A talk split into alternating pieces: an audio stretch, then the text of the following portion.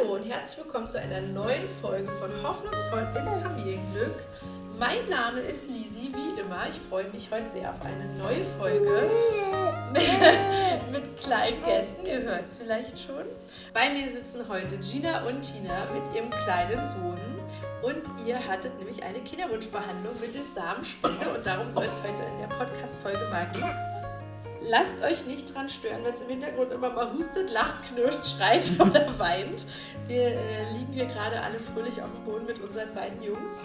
Und die sind natürlich mit anwesend und nicht gerade stumm. ja, herzlich willkommen bei mir, ihr beiden. Hallo, hi. Ihr könnt euch ja mal ganz kurz vorstellen. Ja, gerne. Ja, also erstmal vielen Dank, dass wir da sein dürfen. Wir freuen uns natürlich sehr, ja, über unsere Geschichte mal zu erzählen. Und ja, ich bin Tina und ähm, ich bin Gina. ähm, ja, wir, wir sind schon ganz gespannt auf deine Fragen. ja. Und, ähm, ja, lassen uns mal überraschen. Genau, ihr beiden kommt auch aus Berlin, ne? Richtig. Und spannend ist immer, wie alt seid ihr denn? Ähm, 31 sind wir beide ganz frisch geworden. Also zum Zeitpunkt der Behandlung quasi 30 genau. gewesen. Ja, genau. okay ist ja immer doch nicht uninteressant. Leider, leider beim Thema Kinderplanung, ne? gerade für uns Frauen. Ja. genau. Ja, und ich habe es eben schon erwähnt, total spannendes Thema. Ich glaube, da ähm, gibt es nämlich in unserer Gesellschaft super viele Fragezeichen. Einfach weil das Thema so selten bequatscht wird. Also weil man wenig Literatur findet oder auch direkt halt mit Ärzten drüber sprechen muss und wenig Erfahrungsberichte so im Netz kursieren. Deswegen finde ich es total cool, dass ihr beide heute eure Geschichte erzählt. Und ich hoffe, du äh, erzählst mal ein bisschen was, Tine, zum Thema Kinderwunschbehandlung mit Samenspende, wie das abläuft und ja, ob ihr euch wohlgefühlt habt. Und äh, der Zeitraum ist natürlich auch immer sehr interessant. Wie lange hat das alles gedauert? Und Gina und ich sind schon äh, ziemlich lange zusammen. War auch schon relativ lange für uns klar, dass wir irgendwann mal Nachwuchs ähm, haben wollen. Ja, dann haben wir irgendwann einfach angefangen, uns damit auseinanderzusetzen, welche Möglichkeiten es uns überhaupt oder für uns überhaupt gibt und ähm, was man da so machen kann. Für uns war auch ziemlich schnell klar, dass wir auf jeden Fall keine private Spende machen wollen. Also gerade Gina war auch viel in, in Foren unterwegs und hat sich äh, darüber informiert, wie andere lesbische Paare das irgendwie handhaben ja. oder ja also mit einem privaten Spender war für uns von Anfang an eigentlich ausgeschlossen. Ihr habt euch für eine anonyme Spende entschieden? Genau, für eine anonyme Spende äh, über eine Samenbank, also sozusagen über den offiziellen Weg. Es gibt ja tatsächlich auch die Möglichkeit, einfach Samen zu kaufen und dann äh, auch zu Hause das selbst zu machen. Das wollten wir auch nicht. Also wir Ach, wollten tatsächlich... Genau, also dass man könnte zum Beispiel jetzt Samen, ich weiß gar nicht, ob das in Deutschland auch funktionieren würde auf dem Wege. Auf jeden Fall kannst du es aus dem Ausland ähm, Samen. Ja, quasi. genau. Oh, spannend. Kannst du nach Hause bestellen. Kannst du nach Hause bestellen und dann auch zu Hause selber injizieren. Aber das war für uns auf jeden Fall ausgeschlossen. Also wir wollten wirklich, dass... Da ist die äh, Erfolgsquote äh, wahrscheinlich auch noch geringer, weil du ja im Vorfeld keine medizinischen Vorkehrungen treffen kannst. Ja, genau. Du weißt nicht so hundertprozentig, ja, wann ja. genau dein Eisprung ist. Das sind natürlich alles so Faktoren, ja, die werden dann im medizinischen Umfeld richtig optimiert. Ja, so wollten wir es. Also wir, ja, wir mussten sowieso Nichts irgendwie das, äh, genau, das sozusagen planen und angehen und dann haben wir gesagt, dann machen wir es gleich so. Ja, schön. Richtig. Und Adoption, war das auch mal ein Thema? Mm, wir haben mal darüber nachgedacht, aber sind dann relativ schnell für uns zu dem, also Pflegekindadoption. Du hast ja das Kind entbunden, genau. Ja, genau, genau, das kann man vielleicht auch dazu sagen, ja. Auf jeden Fall wollte ich gerne schwanger sein, ja. Schön, ja. Auf der anderen Seite hatten wir noch über ein Pflegekind mal nachgedacht, mhm. was für uns auch eine Option gewesen wäre. Aber wir hatten immer die Angst irgendwie, dass, dass da diese Restwahrscheinlichkeit so. bleibt, auch wenn die klein ist, dass, dass wir das Kind irgendwann wieder abgeben müssen oder dass es uns ja, irgendwann wieder weggenommen wird. Und das wäre für uns unvorstellbar gewesen. Also das, Angst, ja das, mit der Angst wollten wir nicht leben und deswegen haben wir gesagt, okay, wir, wir ja. machen es so, wie wir es gemacht haben. Genau. Ja, ich muss gerade lachen. Gina tanzt hier mit dem Kleinen durchs Wohnzimmer. Sehr lustig. Ähm, ja. Ja, dann hatten wir äh, geschaut, welche äh, Möglichkeiten es da gibt, also welche Ärzte das überhaupt machen. Mhm. Wir haben Glück, dass wir in Berlin sind. Da gab es direkt auch mehrere Wunschkliniken, die das anbieten. Mhm. Gerade dadurch, dass Gina, wie gesagt, so viel auch in Foren unterwegs ist, wissen wir ganz genau, dass das in ganz Deutschland nicht so aussieht. Also da gibt es ganz, ganz viele Bundesländer, so Niedersachsen oder was, oder Sachsen-Anhalt, Sachsen wo du als westfälisches Paar gar nicht überhaupt nicht behandelt wirst. Also da, da, da ist das echt ein No-Go. Wir haben so viel gelesen, irgendwie, wo die Frauen äh, hilfesuchend irgendwie zu ihrem ja, Arzt gehen ja. oder zu einem Gynäkologen und, und mal vorsichtig nachfragen. Oder also sagen die irgendwie, also, weiß ich nicht, sie machen es einfach nicht. Sie machen es einfach nicht. Okay. Punkt, genau. Also ja. Ich glaube, Alleinerziehenden geht es da auch äh, genauso. Ne? Das ist jetzt nicht nur lesbische, äh, also lesbischen Paaren vorbehalten. nach Berlin. Genau. Also ich kann das kann ich wirklich nur empfehlen, ja. weil das für uns echt perfekt. Wir haben uns dann für eine Klinik entschieden in Mitte und sind dann dort einfach mal hingegangen. Wir haben einen Termin vereinbart also für ein Vorgespräch erstmal und das lief schon mega gut. Also das war so, ah, das war wir haben uns super. richtig ähm, gut aufgehoben gefühlt. Es war ein schönes Ambiente, also man, schon wenn man reinkommt und du fühlst dich so irgendwie wohl. ja, so. ja, genau. Das also das will ich meinen Hörern und Hörerinnen auch nochmal so mitgeben, weil oftmals auch so eine Barriere zu dem Kinder Kinderwunschklinik mhm. herrscht. Ne? Einfach weil man aus Unwissenheit, ich will ja jetzt gar nicht sagen, dass man da irgendwie, also ich glaube, man hat keine Vorstellung, wie das abläuft, aber es ist so entspannt und und normal und, ähm, und wirklich cool, das muss ich auch mhm. sagen. Da waren wir auch sehr überrascht. Mhm. Auch gerade so jetzt, ich bin ja mit meinem Mann dahin, für Männer ist das Thema oftmals immer noch tabuisierter als für, für uns Frauen, weil wir mhm. halt auch mit dem Gynäkologen auch mehr Kontakte haben als äh, mhm. die jetzt mit dem Urologen. Ne?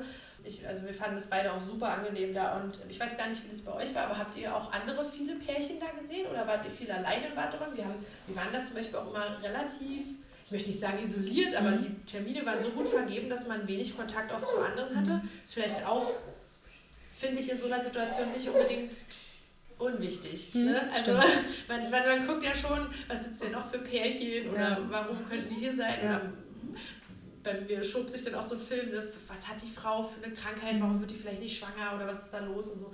Und äh, ja, das fand ich auch interessant. Ah, cool, dass ihr da ähnliche. Also, wir waren in einer Anerkennungssteg, das können wir ja sagen. Ja. Und es ist aber schön, dass wir da die gleichen Erfahrungen ja. gesammelt haben. Ja. ja. also die Termine waren auch super vergeben. Wenig wir haben immer so, also wenig Wartezeit genau. und so auch vom Zyklus her dann immer passend gemacht. Also wir organisieren das schon mega gut. Und ansonsten haben wir immer noch so ein, zwei maximal andere Leute, die äh, auch im genau, Wartezimmer gerade gewartet haben oder Paare. Und ja, die also ich kenne es auf jeden Fall. An. Genau, man, man, guckt immer so ein bisschen und so, aber es ist halt überhaupt nicht so. Ich, also ich hatte davor ehrlich gesagt jetzt auch äh, keine große Angst, nicht aber ich kann mir vorstellen, dass ja. es anderen Hörern vielleicht so geht, dass man ja. da so eine Hemmschwelle hat. Weiß ich nicht, dass man vielleicht diskriminiert wird oder so, ja. aber war bei uns überhaupt nicht so. Wir sind auch von Anfang an immer zu zweit da gewesen, bei jedem Termin. Mhm. Das heißt, andere Wartende haben uns auch immer vermutlich als lesbisches Paar identifiziert. Genau, genau, ähm, ja. Aber wir haben da jetzt nie irgendwie negative Erfahrungen gemacht oder sonst irgendwas. Das war immer in Ordnung. Letzten Endes treffen sich da die Leute, die sich glaub, ein Kind aber wünschen. Da haben wir auch in Berlin äh, wieder ein bisschen Glück. Ne? Ja, also, ich glaube, äh, lesbisches Pärchen ist jetzt ja auch keine Seltenheit oder eine, wie gesagt, jetzt ja. keine Koryphäe, wo man sich denkt, oh, guck mal, ja. das ist ja hier nicht mehr so ein Thema in der City, Gott sei Dank. Ja, ja cool.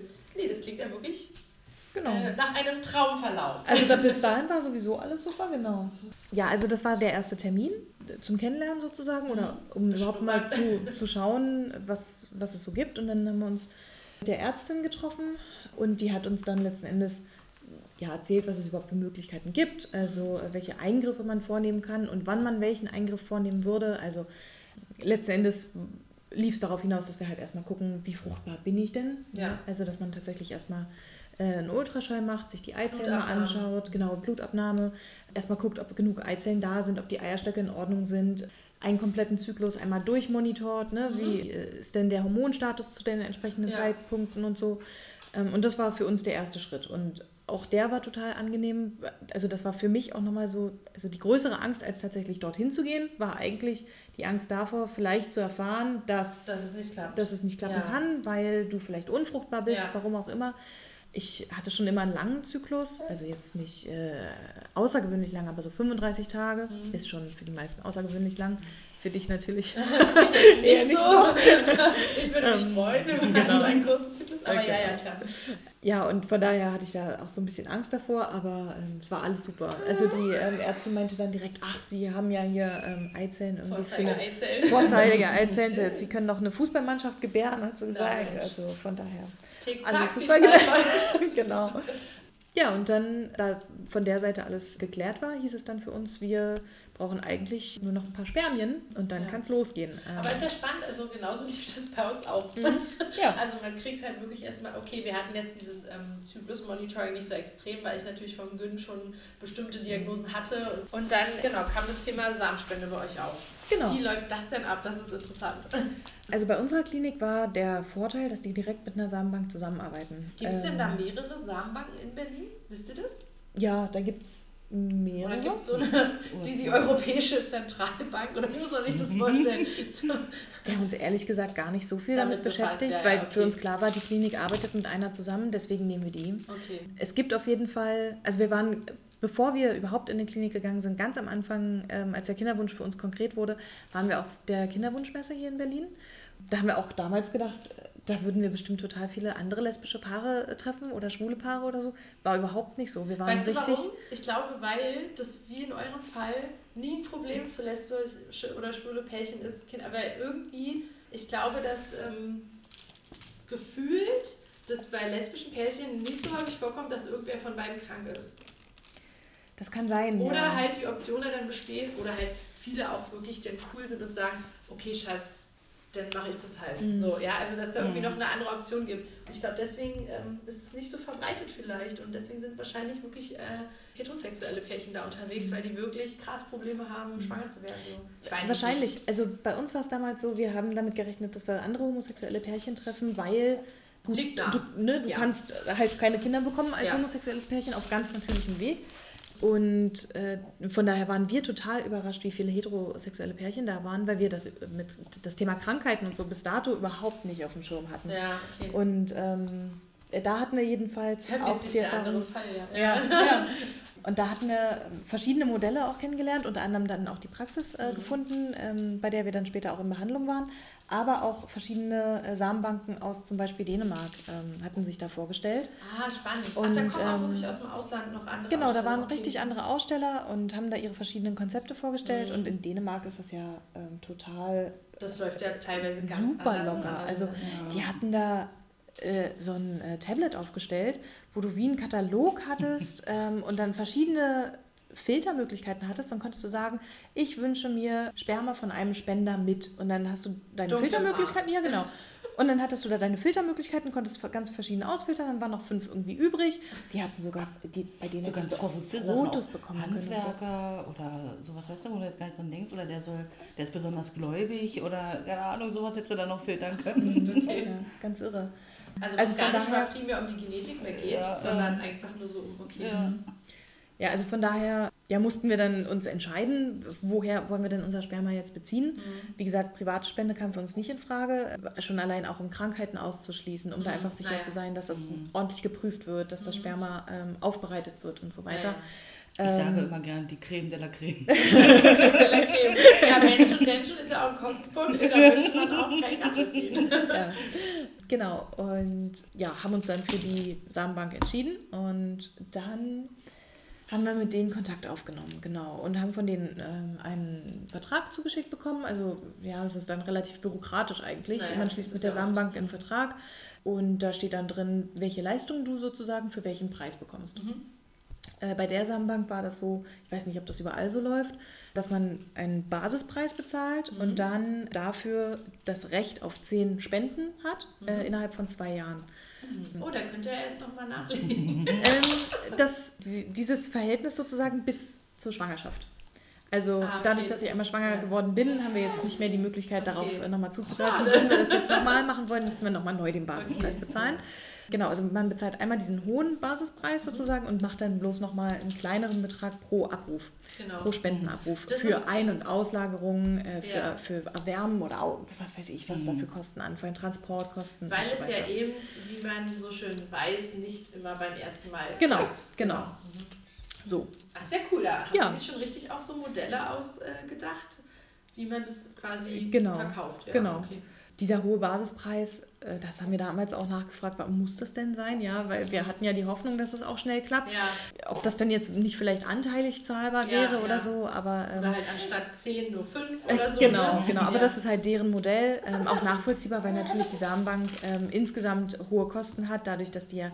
Das halt Labor, die, die, ne? Genau, die, die ganze Spenderdatenbank verwalten und auch die Spender äh, dementsprechend überhaupt suchen, das ist ja auch ein relativ hoher Aufwand. Also die nehmen auch wirklich nicht jeden Spender, der da hinkommt, sondern ah, der ja. muss ganz bestimmte Kriterien erfüllen, darf natürlich nicht genetisch und vorbelastet sein. Ich kann mir auch nicht vorstellen, so. dass die so händeringend äh, Spenden suchen wie bei Blut oder so. Oder? ja. ja, wahrscheinlich nicht, keine Ahnung. Okay, ähm, ja. Müssen wir mal recherchieren.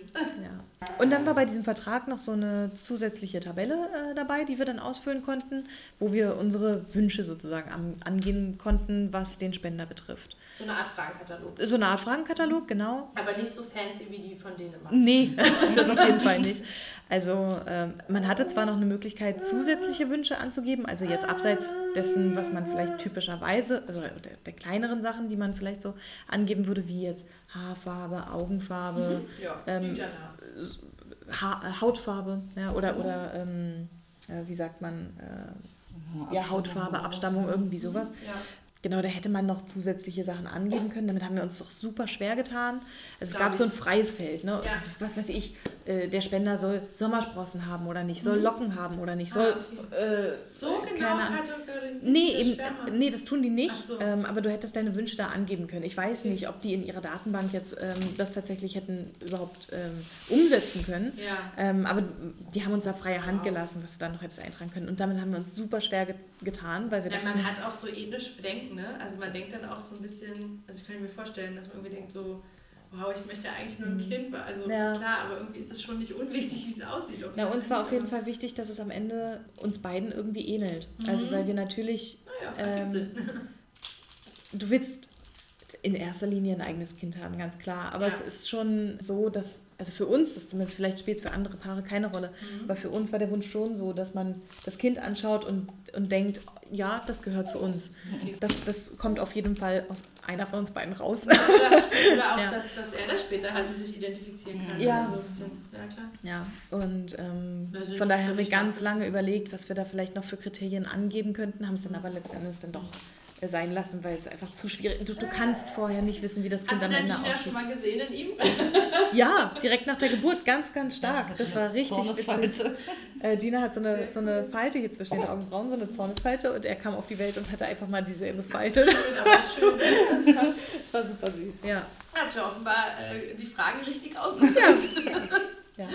Aber wie gesagt, vieles haben wir dann nicht angegeben. Also Ja. ähm, Größe, Gewicht, ähm, Augenfarbe, Haarfarbe, ich glaube, das war's schon. Ah ja. Als einzigen Wunsch hatten wir noch, glaube ich, mit eingegeben, aber ich weiß nicht, ob es eine Rolle gespielt hat am Ende bei den Vorschlägen, die wir bekommen haben, nicht zu schmale Lippen, weil wir beide relativ volle Lippen haben. Aber Wir wollten kein Kind, das volle. Lippen. Ja, hat er auch. Ja. genau. Ja, und das äh, haben wir dann da. Ähm, Habt ihr euch keinen Handwerker ausgesucht? Nee, sowas haben wir gar Habt nicht. Nee, überhaupt nicht. Auf Grundlage dessen, was wir dann da eingetragen haben, haben wir dann eine Liste zurückbekommen von der Samenbank mit insgesamt fünf Spendern. Da standen dann einfach nur fünf Spendernummern, also natürlich anonymisiert. anonymisiert. Ähm, mit verschiedenen Informationen über die Spender, die uns dann eine Möglichkeit geben, dann den passenden Spender für uns auszuwählen. Also da war sowas dabei wie, welchen Beruf ähm, hat der, Ah ja, okay. welche Hobbys, was war noch mit dabei? Ich frage mich jetzt ernsthaft, warum wird das mit angegeben? Weil ich meine, auf Hobbys und so prägst du ja dein Kind. Ja, klar, ich glaube, das ist einfach für die, für für, die, fürs gute Gefühl für euch. ja, Ob er einem okay. sympathisch ist vielleicht oder so. Achso, okay. Bei der ersten Runde war nichts weiter, nur Hobby und Beruf. genau. Und äh, daraufhin hatten wir dann drei Spender ausgewählt, die für uns interessant waren. Und von den drei Spendern haben wir dann nochmal tiefergehende Informationen bekommen. Da hat der äh, jeweilige Spender dann zum Beispiel auch die Möglichkeit gehabt, äh, eine Nachricht zu hinterlassen für das eventuelle Kind, das irgendwann mal Ah, entsteht. das ist ja toll. Oder ähm, Werte und Ziele im Leben, die er er selber hat. möchte. Nee, also, die, also Werte und Ziele, die der Spender hat. So So dass, Lebensvisionen. genau, dass, damit du dann Das für dich entscheiden toll. kannst, okay, das ist was, damit gehe ich überein oder nicht. Ja, Am Ende spielt das für das Sperma natürlich überhaupt keine Rolle. Nee. Es ist völlig irrelevant. aber, Aber man selber hat, glaube ich, ein, ein gutes schön, Gefühl und ja. hat das Gefühl, ähm, jemanden gefunden zu haben, vielleicht, passt. der den eigenen Vorstellungen am nächsten Ja, ist und damit vielleicht dann, man weiß ja immer nicht, ne, wie, inwiefern sowas irgendwie Einfluss hat, aber damit ähm, am Ende vielleicht einen gefunden zu haben, der dem entspricht, wie wir auch sind. Ist ja auch super wichtig, dass du äh, dich damit gut fühlst, weil Ja. das ist auch ausschlaggebend für die Schwangerschaft, ne? ob es dann halt Mhm. auch klappt oder Stimmt, nicht. Und ja. ich meine, wenn du, wenn du vielleicht weißt, ich bekomme da Sperma injiziert, ist Ja. generell wahrscheinlich für dich sowieso irgendwie auch ein blöder Gedanke. Und dann, naja, Merkwürdig auf jeden Fall, ja. ja, und dann halt, äh, weiß ich nicht, klar, fühlt man sich Ja. dann wohler, wenn man ungefähr ein Bild hat, kann ich mir schon gut vorstellen. So, Ja.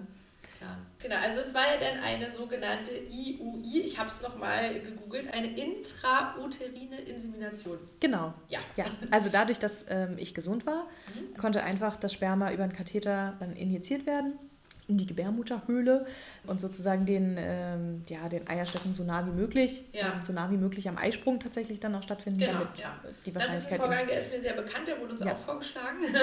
tatsächlich ähm, ist es dazu dann nicht gekommen, aber ähm, interessant oder wichtig ist ja zu wissen, dass trotzdem deine Eier ja so ein bisschen aufgepimpt werden, richtig? Genau. Also äh, zum einen wird auch der Zeitpunkt, wann diese Insemination stattfindet, ganz genau getimt. Ja. Also man bekommt ein Rezept für, für also so mit auf zwölf Stunden, ne? Genau, so genau. Auch, ja. Wie hieß denn das Medikament, was wir da spritzen oh, mussten? Weißt du das? oder so. Oh, ich ja, weiß nicht mehr. O, Möglich, ja. Was mit O hatte ich was. Ja, kann sein. Was man so selber ähm, so, so Oh, ich war so aufgeregt, ja. Also, ja. Ich hatte das jetzt zweimal, so diese Eisprung auslösende Spritze, von genau. der wir, genau, für, genau. für alle, die es nicht kennen. Und beim ersten Mal, also ich habe ja so ganz schlimme Spritzenangst immer mhm. gehabt, äh, die dann irgendwie auch irgendwann abgebaut wurden, wenn man ja so häufig gepiekst wird. Und da war das so, dass ich dann gesagt habe, in der Kinderbeschuldigung, weil ich eh zum Blutabnehmen war, habe ich den einen Morgen gesagt, können Sie mir die bitte setzen, weil ich mich nicht in der Lage gefühlt habe, das selber zu machen. Und die wird ja auch so direkt in den Bauch, so ein bisschen unter dem Bauchnabel ne, mhm. gegeben. Das war auch so ein bisschen unangenehm tatsächlich.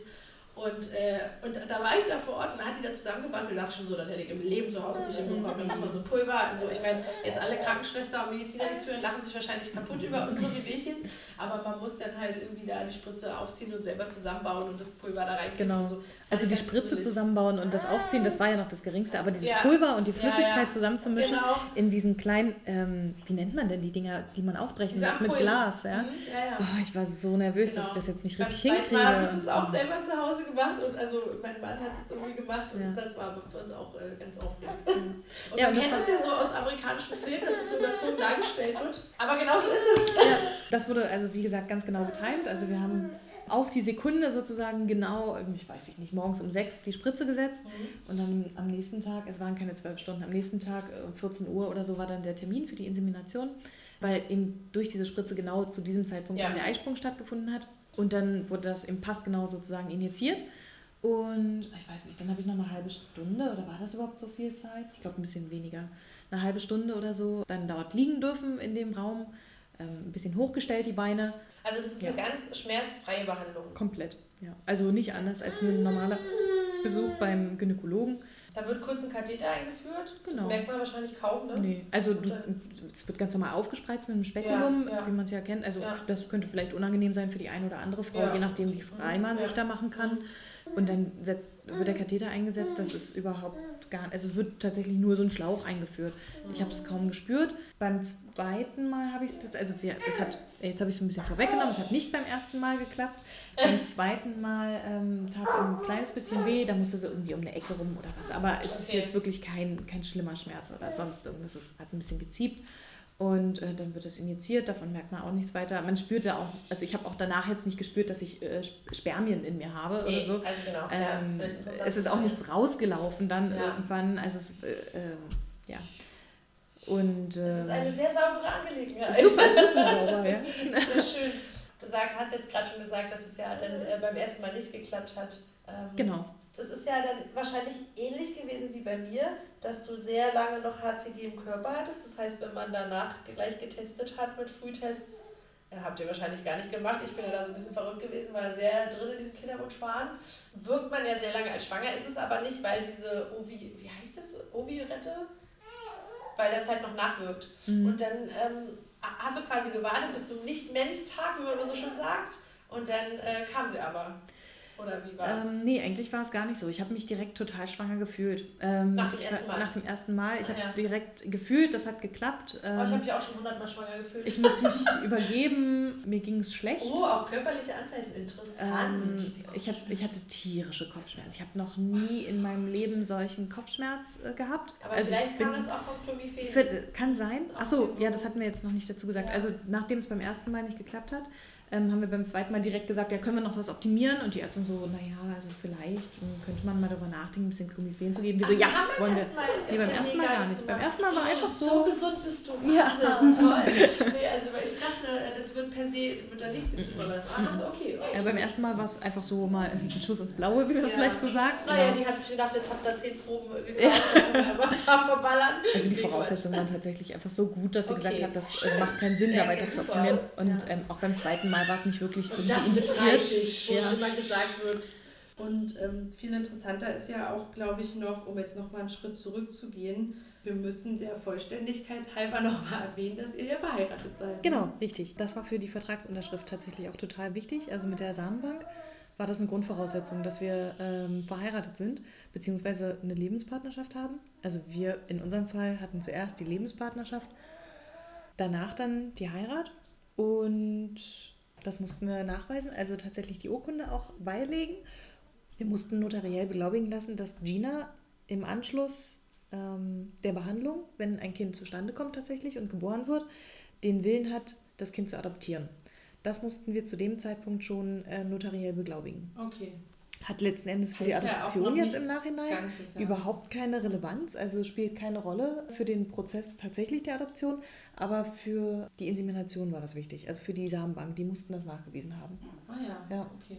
War ja in eurem Fall egal. Ja Genau, wir, für uns war das, stand das sowieso nie zur Debatte, für uns war das sowieso klar, dass wir den Schritt äh, auch machen, also Mhm. das nennt sich dann Stiefkindadoption und äh, ja, das war klar, dass wir das machen Ah, wollen, das ist aber ja. interessant. Stiefkindadoption. Das ist Genau, ja weil also ich als Ehepartner sozusagen von Mhm. Gina bekomme das Kind, damit ist es ihr Stiefkind Mhm. und das möchte ja. sie adoptieren, genau. Ja, Das steht euch aber noch bevor, richtig? genau, da haben wir jetzt die ersten Schritte unternommen. Ja, auch da mussten wir wieder zum Notar, um, um den Adoptionsantrag ähm, aufzusetzen sozusagen und auch den zu beurkunden Ja, und eine Ausfertigung zu erstellen für das Familiengericht. ja. Und da haben wir die Unterlagen jetzt eingereicht, also ähm, den Adoptionsantrag, dann den, die Geburtsurkunde von Gina sowie vom Sohn und unsere Eheurkunde. Ja, und an der Stelle möchte ich mal kurz betonen, äh, das sind natürlich alles Kosten, die kommen auf heterosexuelle Paare nicht zu. Das Mhm. muss man an der Stelle wirklich einfach mal fairerweise sagen. Wir mussten nie irgendwas notariell beglaubigen lassen und ähm, es ist allgemein bekannt, dass notarielle Beurkundungen oder Beglaubigungen auch ordentlich ins Geld gehen können, wenn das dann mal ein paar mehr sind. Ne? Oder wahrscheinlich braucht ihr auch ein, zwei mehr Urkunden dann fürs Kind. Das ist Mhm, auch wieder alles ein genau. Kostenpunkt. Und unabhängig davon, dass auch die Krankenkasse da gar nicht mal so viel äh, bezahlt oder fast gar nichts bezahlt. Ne? Eigentlich- Genau, also wir konnten äh, bei der Kinderwunschbehandlung nur das, also zum Beispiel diese erste Untersuchung im Rahmen des Monitorings, dieser Mhm. allererste Ultraschall, den ähm, konnten wir über die Kasse abrechnen, weil Ja. ähm, das wurde sozusagen Wie deklariert als Vorsorge. Vorsorgeuntersuchung. Ja, ja. Ähm, aber alles darüber hinaus, also sowieso alles, was mit der Samenbank zusammenhängt, nicht. Ah, Weitere Untersuchungen, zum Beispiel einen HIV-Test mussten wir noch machen Mhm. äh, vor der Behandlung und einen Bluttest, um zu gucken, äh, welche Blutgruppe ich habe, weil das auch abhängig dann da von der Okay, ich Spende, glaube, mit der auch zusammenhängt. Aber ich glaube, ich kann es immer noch einreichen. Oder so. Ah ja, das kann Ah. sein. Also das sind auf jeden Fall alle Sachen, die mussten wir komplett selber tragen. Jeder Ultraschall, der dann noch gefolgt ist. Weitere Blutuntersuchungen, um dann zu gucken, ob die Schwangerschaft äh, erfolgreich zustande gekommen ist. Genau, Ähm, weil erst ab Eintritt der Schwangerschaft fällt es wieder unter Kassenleistung, richtig? Genau. Ja, Ähm, Wahnsinn. Okay, also da kann ich gleich einhaken also- und sagen, ich habe nicht einen einzigen Ultraschall vor der okay. Schwangerschaft bezahlt. Ja, Also das ist schon dann ein großer Unterschied. Ja. Und äh, ja, da möchte ich einfach kurz betonen, dass du da einfach als homosexuelles Pärchen immer noch benachteiligt wirst. auf jeden Fall. Punkt, Also das hat auch nichts damit zu tun, ob du verheiratet bist oder nicht. Es wird- Lebenschaft oder nicht. Äh, Genau. gen- Also ob es jetzt eine Lebenspartnerschaft ist oder ob es eine Ehe ist, äh, solange das ein gleichgeschlechtliches, ein gleichgeschlechtliches Paar ist, spielt das keine Ist Rolle raus. und die Kasse bezahlt das nicht. Schade. Ja. Aber wir gehen ja wählen am Samstag. Ja. Vielleicht. Äh, Äh, Sonntag, glaube ich. Ne? Sonntag. Gott. Ich habe eine, Wahlbe Nacht äh, äh, eine Wahlbenachrichtigung liegen. Ich glaube, den Tag kriege ich dann hin. Genau. Aber ja, nee, sehr unschönes Thema, was wir jetzt dann nochmal kurz äh, wechseln und zu einem positiven äh, umschwenken. Und zwar fand ich ganz niedlich, dass du im Vorgespräch zu mir gesagt hattest, ich weiß nicht, ob wir so richtig was für deinen Podcast sind, weil bei uns lief ja alles so bilderbuchmäßig ab und ähm, wir haben ja wir wurden quasi gar nicht diskriminiert in irgendeiner Art und Weise, weder von Ärzten noch von Freunden noch von Beteiligten, von, weiß ich nicht, ähm, Beratungsstellen oder Kliniken oder wie auch immer. Äh, bei uns lief alles super schnell, alles super easy, unser Kind ist gesund, alles ist prima. Wir sind bestimmt voll uninteressant für deinen Podcast. Nee, gerade deswegen ja nicht. Also mein Appell ist so ein bisschen auch an alle da draußen. Ich finde das ja gerade total schön, dass wir hier so eine ich sage jetzt mal, Bilderbuch-Vorzeige-Story veröffentlichen können und ähm, ja, damit eigentlich auch anderen Paaren Mut machen, dass das alles kein Hexenwerk heutzutage mehr ist und wirklich easygoing gemanagt werden kann. Jetzt immer noch unter der Prämisse, dass man natürlich da leider doch finanziell sich einen Plan machen muss, aber so, äh, ja, ich sage jetzt mal ethische Hintergründe oder irgendwie was weiß ich, gar keine Rolle gespielt hat. Also habt ihr, seid ihr sehr positiv durch diese ganze Erfahrung gegangen, durch die ganze Kinderwunschzeit. Das ist ja wirklich ja, ich will nicht sagen einmalig, aber damit habe ich absolut nicht gerechnet, sagen wir es mal leider so. Ja. Also auch nicht, oder? Nee, genau, genau so war es tatsächlich. Ja. Also weder in, der, in den Vorgesprächen in der Kinderwunschklinik noch später im Krankenhaus. Es hat also immer alles Vorbereitungskurs. Ich hatte ja so einen total doofen Vorbereitungskurs leider. Den fand ich ja sehr homophob. Den Geburtsvorbereitungskurs? Ja.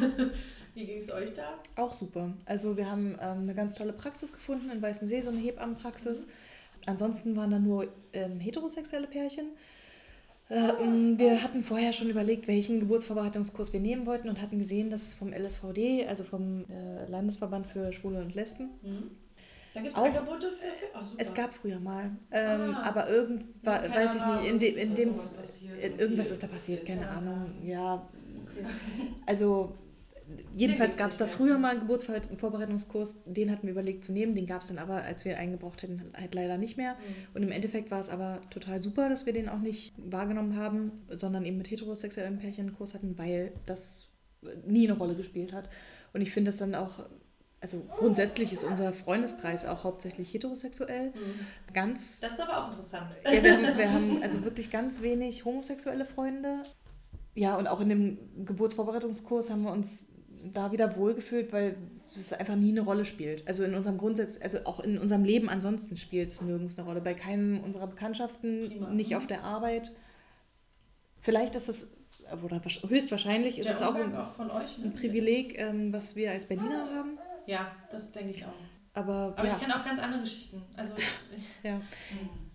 Ja, also nee, wir, wir können wirklich nichts Negatives berichten. Also auch mit dem, äh, dann letztendlich, es hat beim zweiten Versuch dann geklappt. Die Schwangerschaft war super, mir ist nicht schlecht geworden. Mir, ach, da waren wir vorhin noch stehen geblieben. Genau, dass ich mich nach dem ersten Versuch hatte ich vorhin noch. Dass du diese schwanger Genau, dass ich mich direkt schwanger gefühlt habe. beim zweiten Mal gar nicht, genau. Und da hat es aber geklappt. Schwanger war, habe ich es auch nicht äh, gemerkt. Oder? Ja, genau. Ja, und das einzige Negative war, dass ich Schwangerschaftsdiabetes entwickelt habe.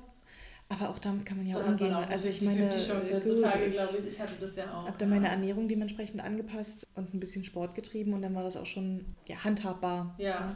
Naja, und jetzt sitzt da hin neben uns, der kleine ja. Fraß. Habt ihr toll hingekriegt. Ja. Genau. Wahnsinns-Story, also wirklich echt schön. So, und jetzt die allerwichtigste Frage am Schluss. Macht ihr das alles nochmal? Oder gibt es da noch ein Geschwisterchen? Bestimmt, ja. ja. Also wir müssen halt ja klar nochmal gucken, ne, wie, wie wir das mit dem nötigen Kleingeld machen. Gott, ja. Und wir sind auch so ein bisschen am überlegen, wann der richtige Zeitpunkt äh, eigentlich dafür ist. Ja. Ich finde es super schwierig, sich darüber eigentlich Gedanken zu machen, weil du weißt vorher nie, ob es nochmal so schnell klappt ja. oder ob wir vielleicht länger warten müssen. Also wann fängst du an damit? Und ah, die Frage stellt welches, sich bei mir ja leider auch. Und welches Alter ist dann eigentlich gut für, für ihn jetzt, um ein Geschwisterchen ähm, zu kriegen? Also ja, das sind jetzt so Fragen, mit denen wir uns jetzt drum, rum plagen können. Genau. Aber ja, nee, wir wollen das auf jeden Fall nochmal machen. Weil, und, ähm, Na, ist vielleicht auch der guten ersten positiven Erfahrung. Auf jeden Fall. Sehr also, schön. Ja. Ja. ja, das sollten einfach alle machen. wir, wir können es wirklich nur empfehlen. Das war also auch für unsere Beziehung ganz toll. Wir hatten vorher natürlich Gedanken uns darüber gemacht, ähm, was, was, was macht das mit der Beziehung, ja, wenn oh, wir jetzt ein Kind ja, bekommen. wie, wie ist das für, für Gina als Nichtgebärende?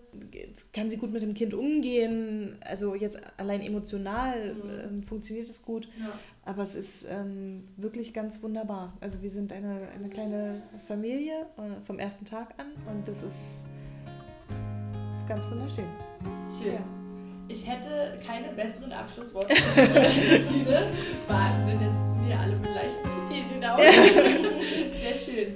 Okay, ja, ich danke euch äh, vielmals für diese wunderschöne Story. Ich hoffe, äh, die wird äh, viel weiter erzählt und geteilt auch im Netz. Und äh, wir haben da heute ein bisschen die Lanze brechen können für ein weiteres, ähm, ja, immer noch gesellschaftliches Tabuthema irgendwie und ähm, konnten euch, liebe Hörerinnen und Hörer da draußen, ein bisschen inspirieren. Das war's mit einer weiteren Folge Hoffnungsvoll ins Familienglück. Ich hoffe, du hattest einen schönen Tag, eine schöne Woche oder eine schöne Nacht, wann auch immer du den Podcast hörst. Und ich freue mich natürlich wie immer über eine 5-Sterne-Bewertung bei iTunes oder auch mal bei Spotify.